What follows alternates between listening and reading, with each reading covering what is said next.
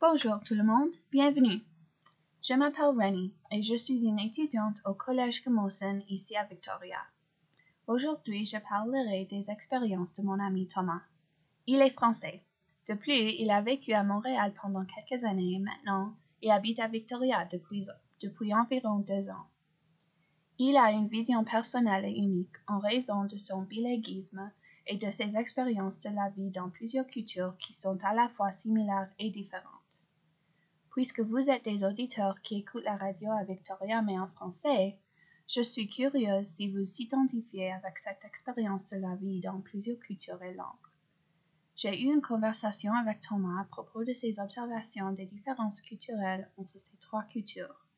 Je vais maintenant vous donner un résumé de ses pensées. Premièrement, je vous dirai ce que Thomas et moi avons discuté à propos des différences entre les mentalités françaises et anglo-canadiennes. Selon Thomas, les Français ont besoin de toujours raisonner, il faut que tout aille du sens. À Victoria, les gens parlent plus à cœur ouvert et expriment facilement leurs sentiments. Cependant, en France, il y a un respect des règles et une certaine pudeur. Les gens révèlent peu leurs sentiments intimes et personnels. Par exemple, une des normes qui surprend Thomas au Canada, c'est qu'on y fait beaucoup de câlins. En France, les gens font la bise avec tout le monde, ou serrent la main, mais ils ne font presque jamais de câlins. C'est très bizarre pour eux de faire un câlin, même avec la famille. Au lieu de ceci, ils font la bise, une habitude normale avec la famille et même les étrangers.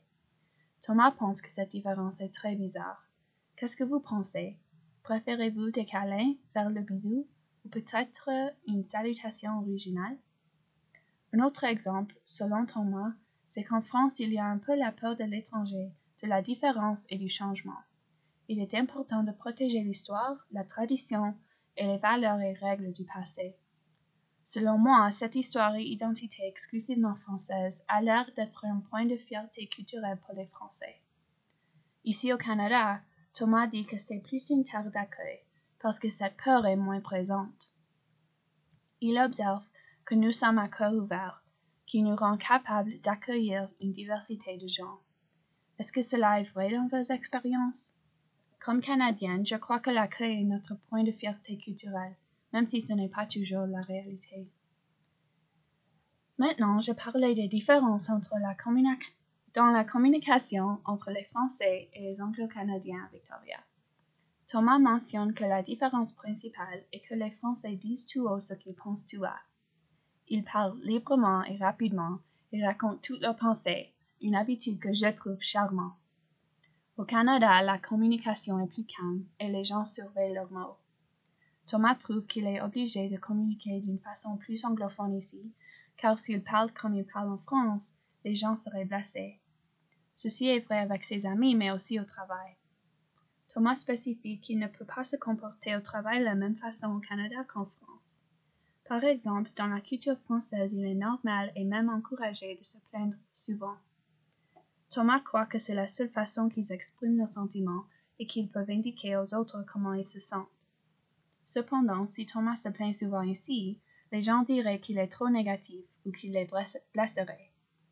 Je pense que c'est simplement une différence de point de vue et que chaque forme de communication, soit ouverte ou surveillée, est également essentielle. Finalement, je vais vous parler des observations de Thomas sur la culture québécoise, qui est un mélange fascinant de la culture française et de la culture anglo-canadienne. Thomas observe que la façon de penser, de réfléchir et de parler des Québécois est différente des Français. Les Français font plus attention à la façon dont ils parlent, et donc c'est plus complexe à saisir leurs propos. Les Québécois sont plus à l'aise de parler avec leur cœur et sont plus directs. Ainsi, les Québécois expriment plus leurs sentiments et utilisent plus de petites expressions et mots qu'ils n'utilisent pas du tout en France. Ils sont prévenants et ils ont une culture d'accueil similaire à la culture anglo-canadienne.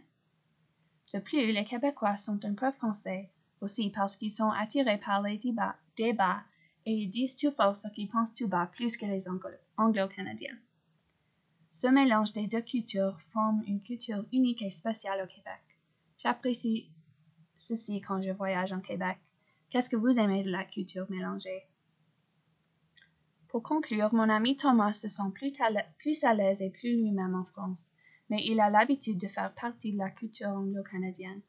Certains aspects de la culture française lui manquent, notamment se plaindre et parler sans premièrement français. Il ne peut pas communiquer de cette façon au Canada parce que cela pourrait blesser les autres. Thomas sent que cette culture accueillante est admirable, mais que c'est parfois fatigant et exigeant. Je suis en accord que notre culture canadienne accueillante est fatigante, même après vivre ici toute ma vie. Je voudrais que nous exprimions nos pensées un peu plus librement comme les Français. Thomas est reconnaissant de tout ce qu'il apprend de la culture québécoise et anglo-canadienne, d'exprimer ses émotions et sentiments et d'être attentionné, respectueux et poli. C'est bien de les apprendre pour devenir une bonne personne. Je crois qu'obtenir un équilibre entre, entre les manières d'être des trois cultures serait idéal. Merci beaucoup de m'avoir écouté. Bonne journée.